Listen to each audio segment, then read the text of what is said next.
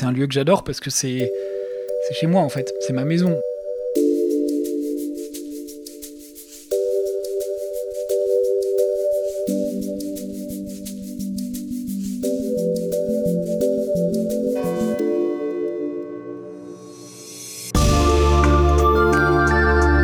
Au cœur de Notre-Dame, une série de podcasts par Passion médiéviste.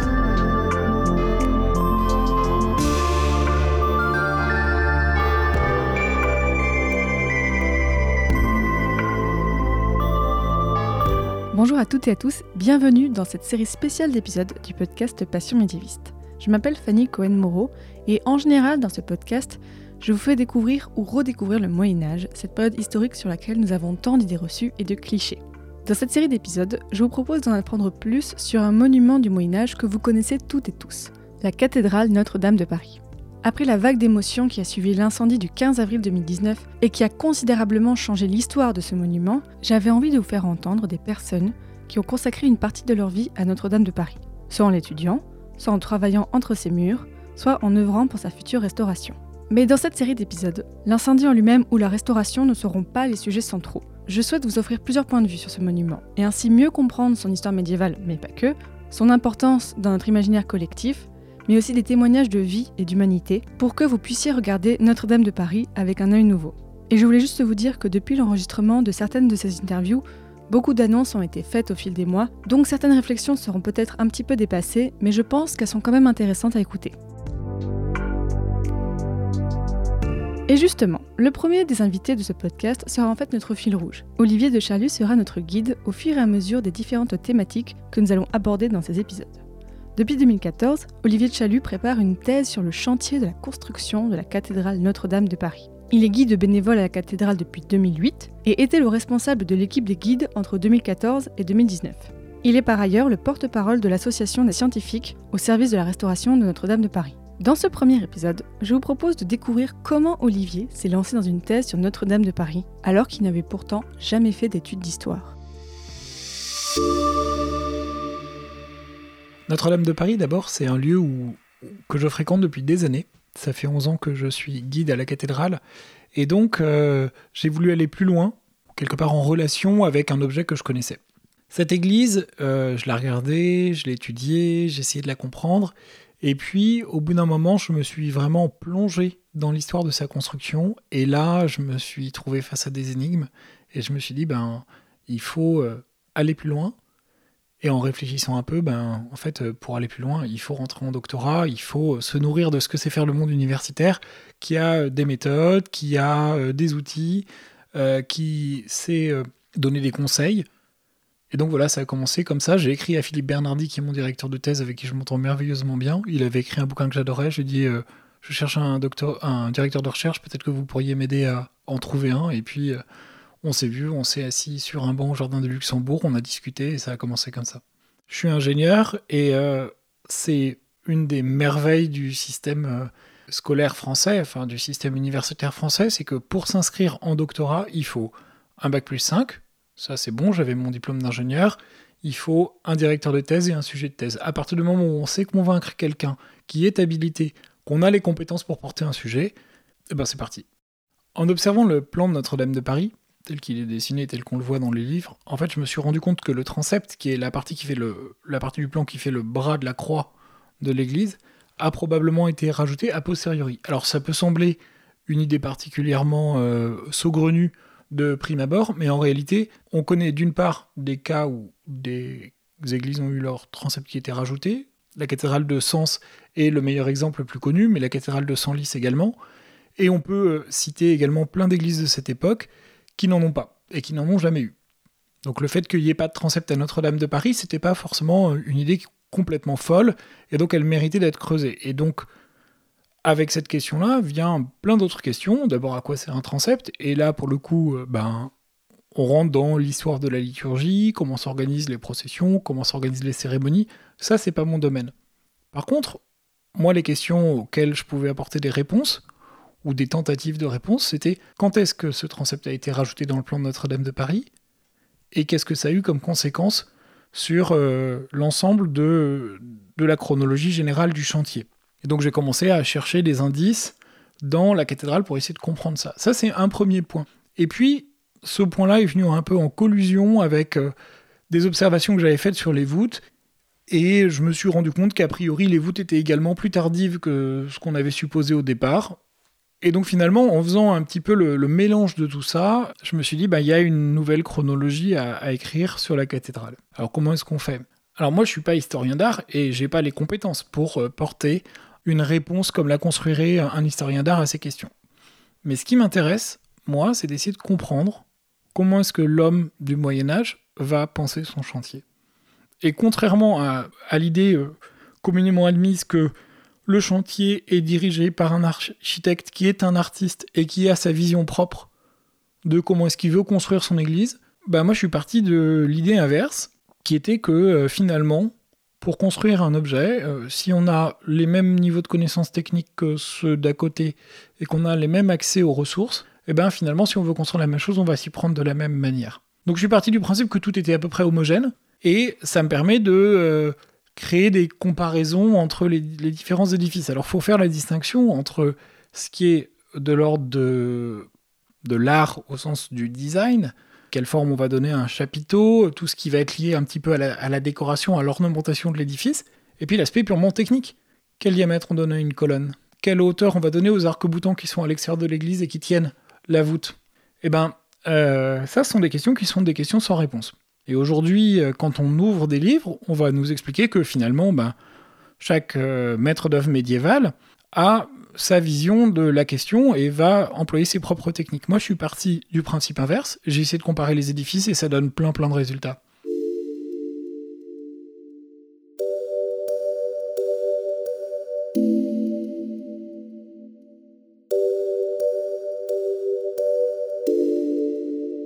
Donc votre point de vue d'ingénieur est vraiment très important dans votre thèse. Alors oui et non. D'abord, ma thèse est une thèse d'histoire, et le jour où je vais soutenir ma thèse, je la soutiendrai pour être reconnu comme étant historien, pas pour être ingénieur. Ça pose plein de questions. Finalement, qu'est-ce qui fait qu'on est historien? Est-ce que c'est de travailler avec des méthodes d'historien? Ou est-ce que c'est de travailler sur un objet historique? Un objet au sens d'une question historique? Donc il y a ça. Ensuite, l'ingénieur en BTP, qui est mon cas par ailleurs, va réfléchir, va faire des calculs pour essayer de savoir euh, quelle dimension il faut donner à un mur, mais en s'appuyant sur euh, une batterie d'équations, sur une batterie de principes physiques qui sont complètement euh, étrangers à l'homme du Moyen Âge et qui sont complètement anachroniques. Ça ne veut pas dire que l'homme au Moyen Âge ne fait pas de calcul. Il a des méthodes graphiques pour déterminer une largeur de nef, la dimension d'un pilier. Mais il ne va pas faire des calculs au sens où on l'entend de façon contemporaine, et si on commence à solliciter la physique pour expliquer que bah, finalement cette église a été euh, déformée avec le temps et que du coup elle a été mal construite, ben non. En fait, la question c'est est-ce qu'elle a été bien construite au sens où elle respecte les principes constructifs de l'époque? Est-ce que le pilier il est dimensionné comme on dimensionne un pilier au XIIIe siècle? Ou est-ce que euh, la personne qui a construit ce pilier-là s'écarte des règles en usage à cette époque? Et à ce moment-là, bah, le pilier euh, peut être défaillant mais la question n'est pas de juger les règles en disant, ben, en fait, ils construisaient des piliers qui avaient euh, cette dimension-là, et finalement, cette dimension-là euh, ne résiste pas à l'ensemble de la charge, de la voûte, ou je ne sais quoi. C'est pas du tout ça la question. La question, c'est vraiment comment est-ce que l'homme, qui est les pieds dans la boue, avance sur son chantier. Moi, c'est ça que je veux faire, c'est être à côté de celui qui est les pieds dans la boue et qui se pose des questions et qui essaie de trouver des solutions pour régler ses problèmes. Alors par chance, je suis euh, doctorant en histoire, mais j'ai pas fait de cursus euh, d'études d'histoire, et donc je parle pas de mots de latin. Et j'ai bien des chances de travailler sur une période et sur un objet où il n'y a pas de source ou pas vraiment de source. Les quelques sources qu'il y a sont bien connues et ont été très exploitées dans la littérature contemporaine, donc euh, je les ai en fait. Alors après, on pourrait rentrer dans une interprétation d'un mot ou d'un autre ou d'une formulation. C'est pas pas exactement la question que je me pose. Moi, j'essaye de raccrocher à ces quelques sources écrites tout un train d'autres observations qui, elles, sont issues du bâti. Et donc, euh, la question, c'est comment est-ce que cette pierre est, construite et taillée, comment est-ce qu'elle est assemblée avec euh, les autres pierres qui sont au-dessus, en dessous, à côté, quels sont les liens, en fait, entre les différents objets? L'église n'est pas un objet monobloc. Elle est faite d'un certain nombre de, de sous-ensembles, on peut dire d'ouvrages, et ces ouvrages, ils interagissent les uns avec les autres. Comment est-ce qu'on trace un plan au sol en fonction de la voûte qu'on va vouloir poser par-dessus. Là, on a une logique d'interaction entre la façon dont on va donc dessiner au sol, par exemple, l'implantation des fondations, et la façon dont on imagine l'église à terme. Et quand on pousse cette logique, qu'on va plus loin, on se rend compte que à partir du moment où il faut peut-être 40, 50, 60 ans avant qu'on mette en œuvre les voûtes, il apparaît tout à fait logique que les fondations finalement soient pas adaptées au type de voûte qu'on a mis en œuvre euh, in fine parce que les techniques de voûtement ont évolué pendant ces 60 années-là. Et donc ça, ça veut dire que euh, si on considère euh, une grande église dont le chantier va s'étaler sur une période de temps assez importante, bah finalement dans cette église tout est anachronique. Tous les éléments sont anachroniques les uns par rapport aux autres et il faut démêler tout ça.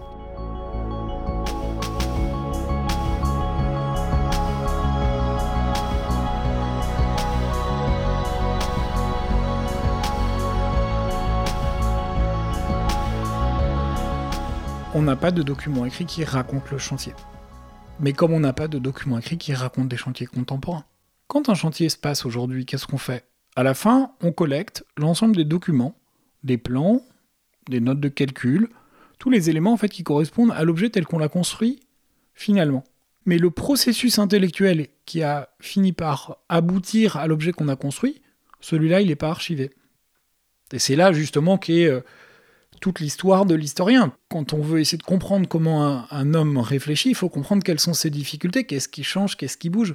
On a tendance à dire, quand on enseigne euh, notamment aux ingénieurs euh, la conduite de projet, on leur dit, ben voilà, un projet c'est un objectif commun qu'on va euh, tous réaliser dans le même sens. Ben non, pas du tout en fait. Un projet c'est un objectif commun qui semble être une direction, mais qui de toute façon ne sera pas l'objet qu'on finira par construire à terme on veut construire un bâtiment qui fera 13 niveaux, et puis en fait on se rend compte que finalement 13 euh, niveaux on pourra pas parce qu'on n'aura pas l'argent et qu'il faudra s'arrêter à 11, et puis du coup bah, pour que ce soit quand même rentable économiquement on va rajouter des commerces au rez-de-chaussée, mais du coup comme c'est des commerces il faut un espace euh, d'échange et de raccordement au transport public parce que en fait, euh, pour que ça fonctionne bien, voilà, faut, considérer ce genre de choses. Alors, d'exemple très théorique, mais l'idée est là aussi pour, pour une église comment est-ce que une série de conciles qu'on va connaître au XIIe et au XIIIe siècle vont impacter de façon ponctuelle et de façon brutale la façon dont on considère l'organisation des cérémonies religieuses.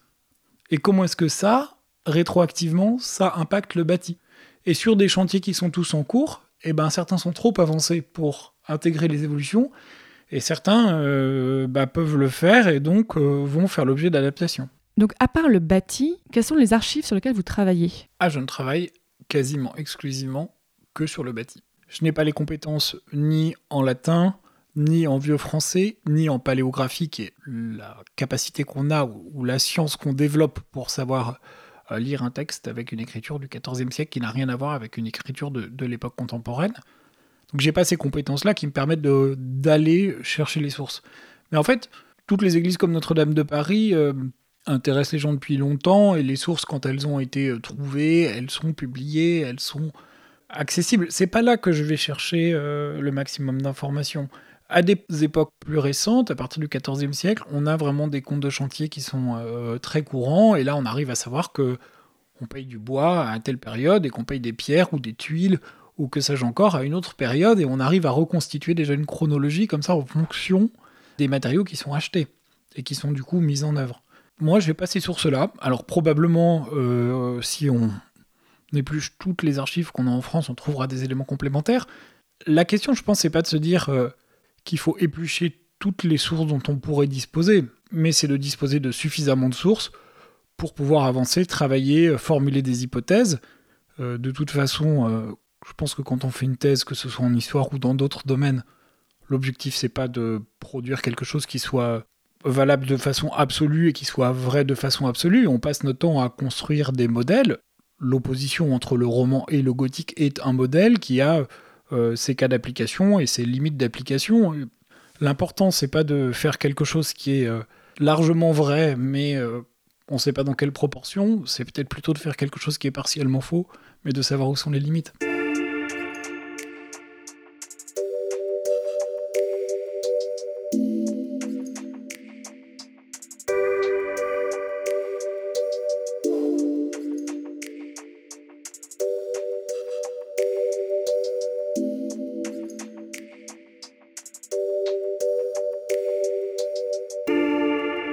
Quelle méthode est-ce que vous employez dans votre thèse?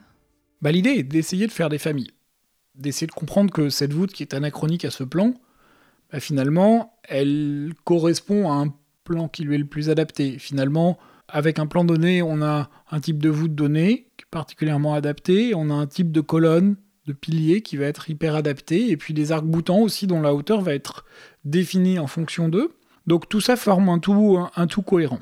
Moi, ce qui m'intéresse, c'est de réussir à, à, analyser tout ça, à voir les différentes générations techniques qui existent sur ces différents objets, différentes générations de plans, de voûtes, de systèmes de collecte des eaux de pluie, que sais-je encore, et de réussir à les dater. Pour ça, j'utilise des graphiques qui sont déclinés de la façon notamment dont on gère le temps sur un grand projet d'infrastructure, comme un projet de métro par exemple, qui me permettent de faire des synthèses chronologiques qui sont beaucoup plus complexes que simplement prendre un plan et le colorier, parce que c'est la façon dont on représente le temps habituellement dans un chantier euh, d'église ou dans un chantier de euh, bâti ancien. On prend une zone, on la colorie en rouge, en bleu, en vert, etc. En fait, c'est pas parce que les colonnes sont rouges que la voûte elle-même va être rouge, qu'elle est construite dans la même temporalité. Il se peut très bien qu'il y ait un écart de temps important entre l'un et l'autre, et le dessin d'un plan colorié ne permet pas de rendre compte de toutes ces subtilités-là. Donc j'ai mis en place un nouvel outil, qui est un outil un petit peu plus compliqué à comprendre et à appréhender, mais qui est plus efficace, qui permet de plus facilement rentrer dans certaines nuances, et donc de manipuler plus facilement le temps. Sur cet outil-là, je rentre ou j'applique la chronologie de Notre-Dame de Paris avec les hypothèses que je formule, etc. Et ça me permet de dater, justement, que tel type de voûte est employé entre telle date et telle date, que tel type de pilier est employé entre telle date et telle date. Et une fois que j'ai fait ça, eh ben en fait, euh, je vais regarder les autres voûtes qui sont pareilles à la collégiale de Mantes, à la cathédrale de Chartres, etc., etc. Et donc finalement, je décline un nouvel outil de datation qui n'est pas basé sur l'étude visuelle de l'ornementation, mais qui est vraiment un outil basé sur l'histoire des techniques. Et ensuite, j'établis, je vais pouvoir établir d'autres modèles chronologiques dans d'autres édifices. Puis après, ben, mettre en regard des modèles qui ont été établis par l'histoire de l'art euh, jusqu'à présent, et voir dans quelle mesure est-ce que ma théorie fonctionne ou ma théorie ne fonctionne pas.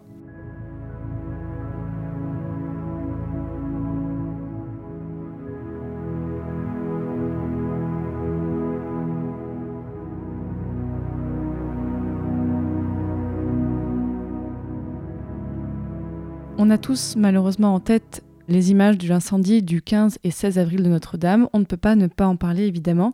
Ça a été un bouleversement bien sûr pour votre thèse et j'imagine pour votre vie. Concrètement, qu'est-ce que l'incendie a changé pour votre thèse? L'incendie de Notre-Dame de Paris, il a changé beaucoup beaucoup de choses.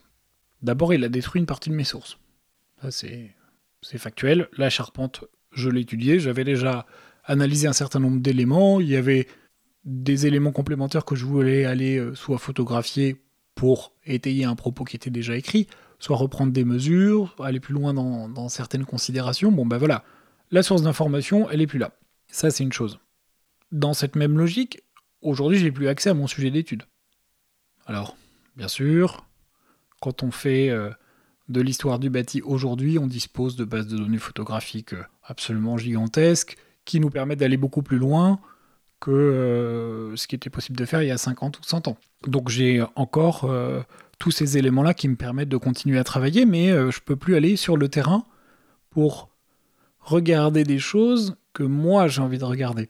Parce qu'évidemment, quand on fait une thèse, on ouvre des sujets, on ouvre des boîtes, on ouvre des couvercles que personne n'a forcément ouvert avant soi, et du coup, on veut aller prendre une photo ou faire une mesure dont personne n'avait euh, eu l'idée avant. Et donc forcément, cette photo-là, on va pas très facilement la trouver sur Internet. Donc j'ai un problème d'accès à mon objet d'étude, soit parce qu'il a brûlé, soit parce que euh, j'arrive plus à y aller, euh, parce que c'est plus le temps.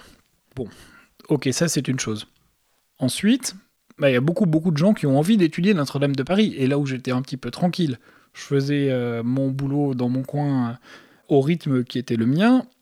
Aujourd'hui, beaucoup de gens s'intéressent au sujet, soit parce qu'ils ont envie de lancer des projets d'études sur, la question, très bien, soit parce qu'ils ont besoin des résultats. Et là, comment est-ce que je fais, moi, pour continuer à faire ma thèse sereinement, tout en donnant, fournissant les éléments qui sont issus de ma thèse aux gens qui en ont besoin pour travailler et pour restaurer l'édifice? Il y a ces questions-là. En fait, il y a une sorte de conflit entre euh, le rythme universitaire d'une thèse normale et puis les besoins d'un chantier avec une forte pression politique, avec une forte pression euh, médiatique. Et donc, il faut réussir à allier un petit peu les deux. Ensuite, euh, sur ma manière de travailler, ça change aussi beaucoup de choses. Parce que ce que je vais essayer le plus possible, ça va être de vendre la méthode que j'ai développée, de, la valoriser à l'écrit, de la mettre en valeur, plus que finalement tout un tas de résultats où bah, je vais être obligé beaucoup plus d'utiliser le conditionnel parce qu'il y a des choses que aujourd'hui je ne peux pas vérifier, qu'on pourra vérifier à l'avenir dès lors qu'on pourra retourner dans l'église pour aller faire des mesures, mais voilà.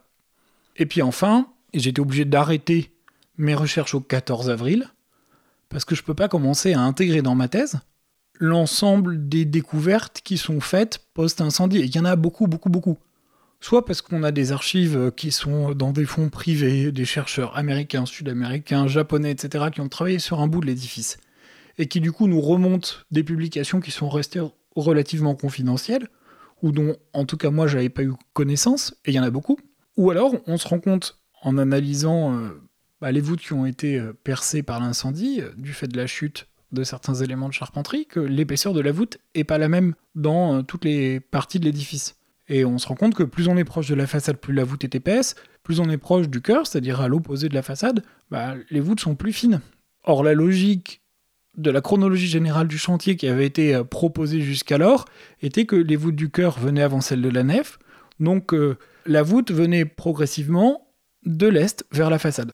C'est l'inverse de ce qu'on observe, puisque euh, bah, les voûtes sont beaucoup plus massives côté façade, et euh, probablement parce que en fait les techniques sont un peu moins euh, développées ou euh, les techniques de coffrage, donc ces grosses structures en bois qu'on met en œuvre sous les voûtes et sur lesquelles on va poser les pierres avant ben, la mise en place définitive des voûtes, toutes ces techniques-là évoluent dans un certain rythme qui voudrait logiquement que plus les voûtes sont fines, plus elles sont récentes. Bon ben voilà, ça c'est des éléments qu'on sort du chantier, des observations du chantier, et moi je peux pas intégrer ça dans ma thèse parce que euh, ne serait-ce qu'aller en faire l'inventaire, euh, ça supposerait d'être tous les jours à la cathédrale, d'être tous les jours en réunion, à suivre, à noter dans un coin, et puis il y a un moment, faut, faut fermer le rideau et dire ma thèse s'arrête à ce moment-là, je vous fournis une série d'hypothèses, et surtout une méthode qui est une méthode qui est employable, qui est déclinable sur d'autres édifices, etc., et qui portera des fruits. Et ensuite, dès lors qu'on va pouvoir commencer à re-rentrer dans la cathédrale, ben on ira vérifier certaines hypothèses.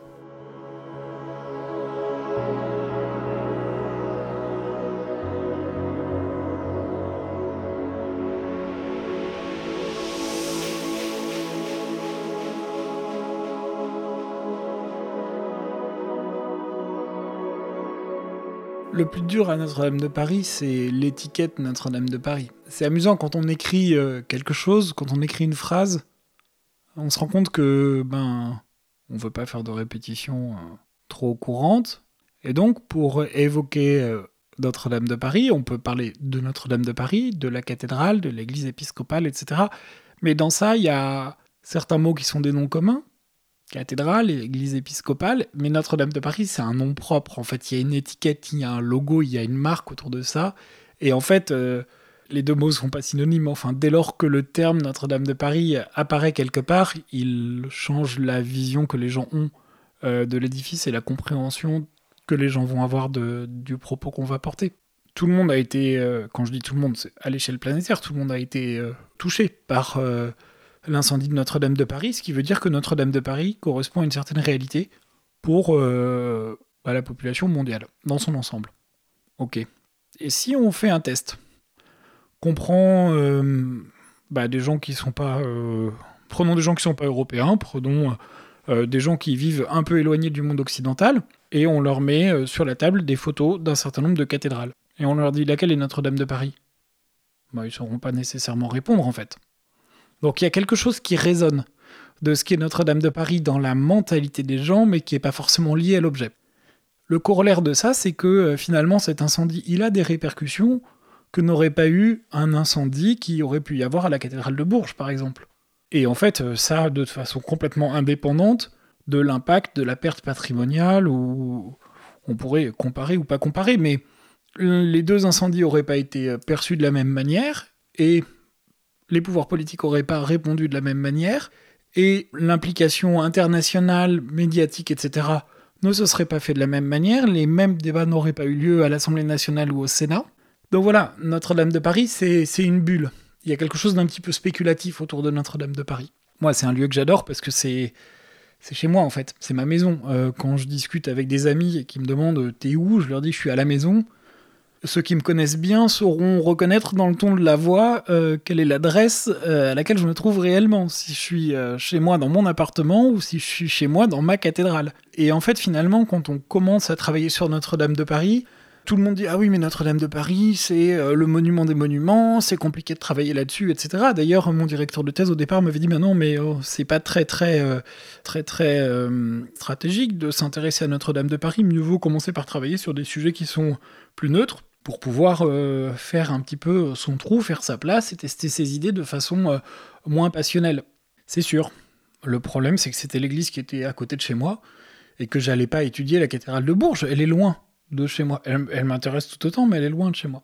Et puis, bah, quand on dit aux gens qu'on travaille sur Notre-Dame de Paris, tout de suite, ça intéresse, ça interpelle. Et si j'avais, moi, un conseil à donner à des, à des jeunes doctorants ou des gens qui se posent la question de s'engager en doctorat, je leur dirais, réfléchissez bien, trouvez pas un sujet qui vous isole, en fait. Moi, Notre-Dame de Paris, elle m'a ouvert des portes. Euh, je me suis retrouvé à, travailler sur un film d'animation euh, sur Notre-Dame de Paris. Ça fait trois ans ou quatre ans, donc bien avant l'incendie. J'ai pu participer à euh, des embryons de projets de recherche sur la pyramide de Khéops parce que j'ai été mis en contact via des amis avec euh, des équipes de Dassault Systèmes qui ont travaillé sur cette question. Et en fait, bah, ça se passe, c'est simple, hein, deux personnes discutent. Ah, bah tiens, tu travailles sur la pyramide de Khéops, j'ai un ami qui travaille sur Notre-Dame de Paris. Et tout de suite, le contact se fait. En fait, la mise en contact est, est facile pour ça, alors que bah, on aurait dit que si j'avais travaillé sur la cathédrale de Meaux, euh, ça n'aurait rien donné du tout. Donc il y a quelque chose de tout à fait chimérique dans Notre-Dame de Paris. Finalement, je suis arrivé à la Sorbonne, j'étais euh, ingénieur. Lorsqu'il a fallu que je m'inscrive en thèse, j'ai dû fournir un certain nombre de papiers, et euh, parmi les papiers, il y a mon relevé de notes du bac. Tiens, ce document date d'il y a 15 ans. où est-ce que je vais retrouver ça?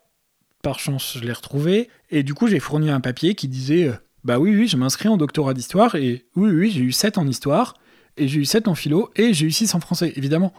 Il faut s'y faire en fait, faut se mettre dans cette nouvelle peau, faut l'accepter et par rapport à ça, j'ai aussi eu la chance de travailler dans un laboratoire où euh, les doctorants sont très soudés les uns les autres et euh, il y a des activités qui sont organisées euh, pour discuter autour de nos recherches, etc. Et je crois que j'ai commencé à me, sentir véritablement historien le jour où les autres doctorants du LAMOP m'ont demandé en fait de leur faire part de mes recherches. Et là, pour une première fois, j'ai vu des historiens qui sont des historiens calibrés, normalisés, euh, tamponnés, certifiés, etc., qui se sont intéressés à mon sujet, qui ont réagi sur mon sujet et qui ont compris mon sujet, qui ont voulu en savoir plus et qui m'ont admis, pas par la personne que j'étais, mais par le travail que j'étais en train de leur exposer. Et puis après, bah, il y a eu un petit cheminement euh, qui a dû se faire parce qu'il y a quelque chose de l'ordre de la conversion où finalement je me suis rendu compte que euh, là, j'avais des racines que j'avais pas sollicitées jusqu'alors.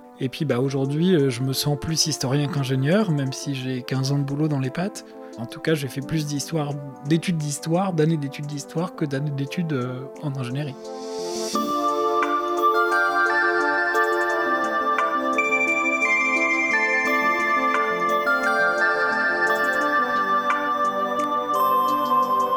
Dans le prochain épisode de cette série de podcasts, Olivier Chalut vous parlera encore de sa thèse et vous racontera ce qu'il sait de la construction de Notre-Dame de Paris au Moyen Âge et sur comment il travaille pour comprendre ses évolutions. Merci à Clément Nouguier pour le générique de cette série, merci à Dean pour l'illustration et merci aux personnes qui soutiennent le Passion médiéviste sur Tipeee qui ont permis le financement de cette série.